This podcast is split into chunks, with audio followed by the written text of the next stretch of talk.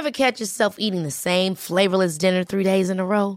Dreaming of something better? Well, HelloFresh is your guilt-free dream come true, baby. It's me, Kiki Palmer. Let's wake up those taste buds with hot, juicy pecan-crusted chicken or garlic butter shrimp scampi. Mm. Hello Fresh. Stop dreaming of all the delicious possibilities and dig in at HelloFresh.com. Let's get this dinner party started.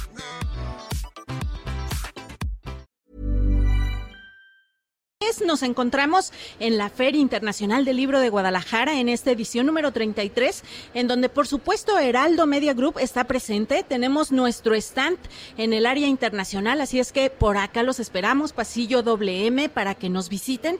Y eh, pues Blanca, ya te estaremos esperando por acá también para que nos acompañes en esta fiesta de los libros.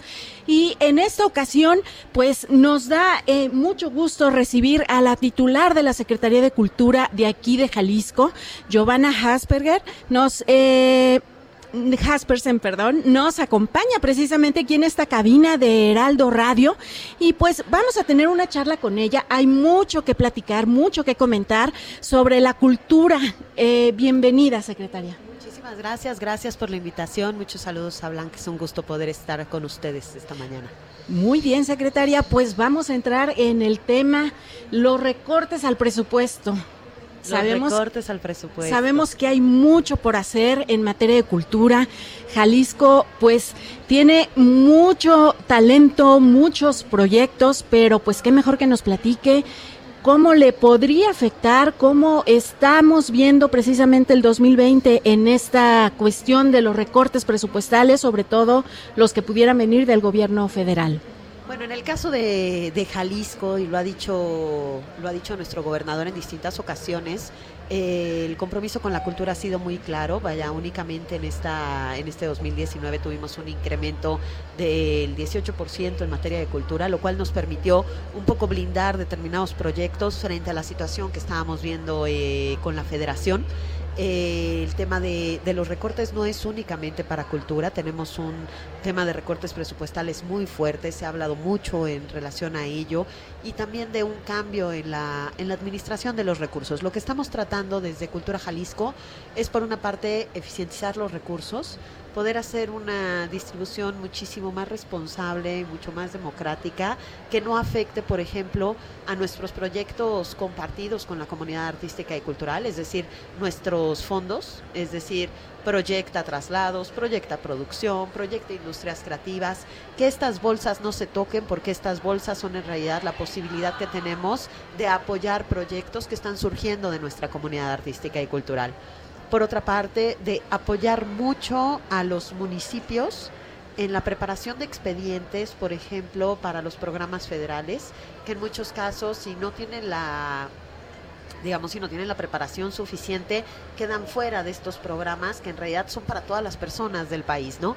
Por ejemplo, un ejemplo fue PACMIC este año, eh, que tuvo un incremento en recursos.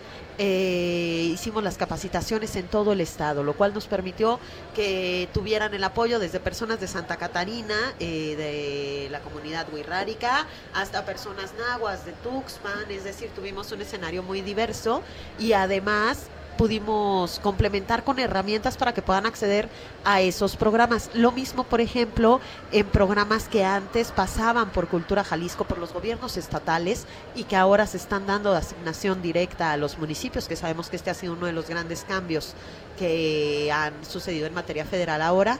Estuvimos trabajando con nuestros municipios para que pudieran acceder a programas, por ejemplo, como Profest o como PECDA. A pesar de que la disminución ha sido mucha, eh, creemos que parte de, la posibilidad de acceder a los programas es la capacitación y hemos tratado de complementarlo mucho con ello. El panorama para el 2020 es aún bastante incierto, sobre todo por los por los fondos que son concursables. Sabemos que probablemente en el caso del subsidio piso, que había tenido un digamos, una disminución que era muy, muy escandalosa, en 2020 podremos ir un poco mejor. Perfecto. Y bueno, eh, me gustaría también que nos comentara de qué forma se están blindando precisamente estos edificios que tienen eh, pues patrimonio y valor cultural, porque bueno, recientemente supimos de un lamentable caso en Sayula y sabemos que eh, pues Jalisco tiene una historia muy rica y hay mucho valor cultural que es necesario que se protejan los inmuebles. Que me platique un poco, secretaria, cómo están haciendo esta labor. Así es. Bueno, justamente hace 15 días este, firmamos un convenio de colaboración marco con el Instituto Nacional de Antropología e Historia. De las cosas que nos preocupaban mucho era que el gobierno del Estado había asumido responsabilidades, pero además, eh, digamos, eh, había tomado tareas que son responsabilidad y que son tareas sustantivas del Instituto Nacional de Antropología e Historia y esto eh, hacía que hubiera un rompimiento de la misma Ley Federal de Monumentos y Zonas Arqueológicas, ¿no? Eh, entonces lo que buscamos fue hacer distintas mesas de trabajo con el instituto y posteriormente se dio la firma entre Diego Prieto, el antropólogo director nacional del instituto, y nuestro gobernador, que son una serie de, de líneas de colaboración, entre ellas el patrimonio construido, pero también el patrimonio arqueológico y los bienes inmateriales, las tradiciones, los patrimonios vivos. En realidad nuestra agenda en común es muy amplia y tiene que ver con distintos, con distintas aplicaciones de la ley. Lo que estamos buscando es la aplicación de la ley. Dice que finalmente lo que el seguimiento a los procedimientos, que es un poco lo que lo que hemos hecho y lo hemos platicado en distintas ocasiones.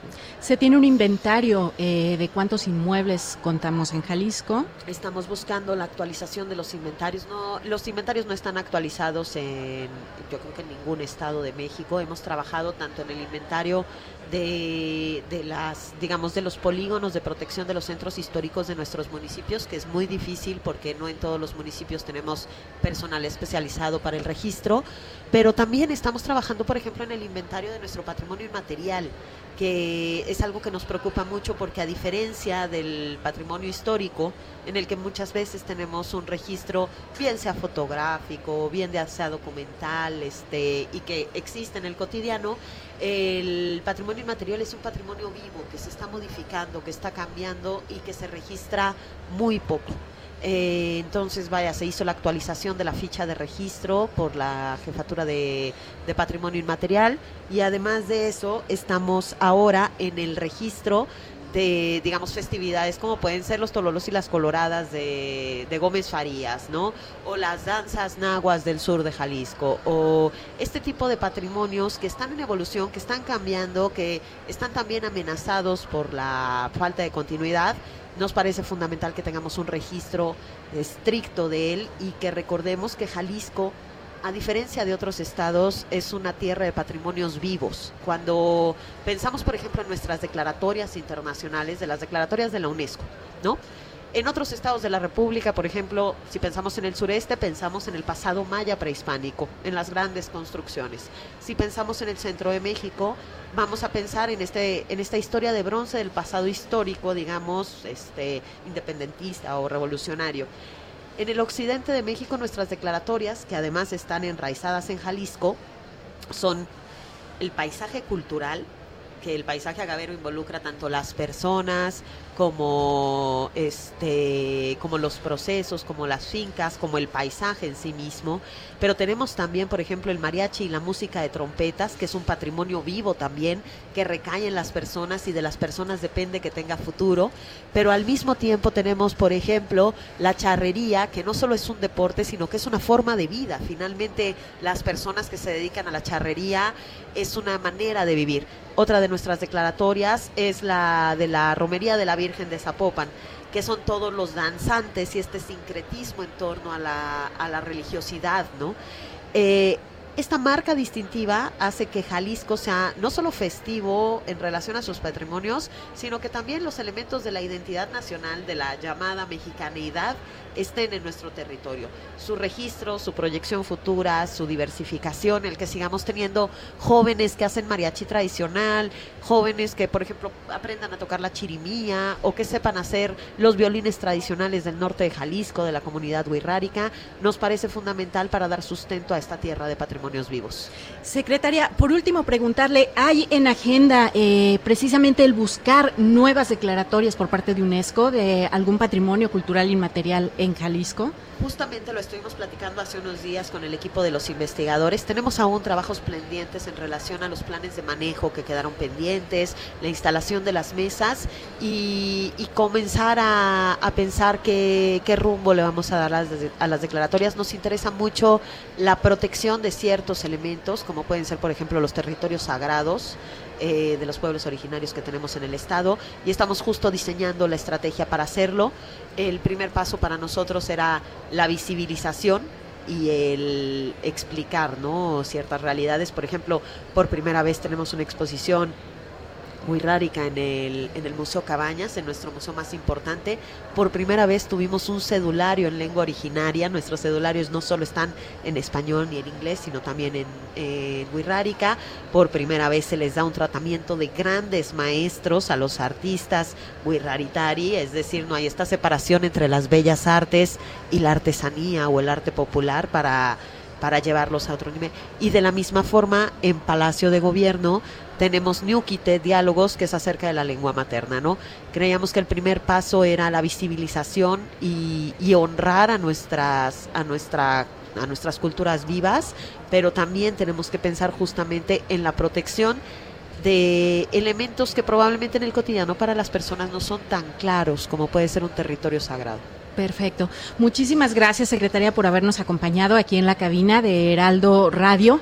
Y eh, pues con la invitación, obviamente, a regresar y a platicar. Hay mucho más que conocer de nuestra cultura jalisciense. Muchas gracias, secretaria. Muchísimas gracias a ustedes por la invitación. Siempre es un gusto. Gracias por el espacio. Los esperamos hoy a las 4 de la tarde en el edificio Arronis para el Encuentro Nacional de Periodismo Cultural.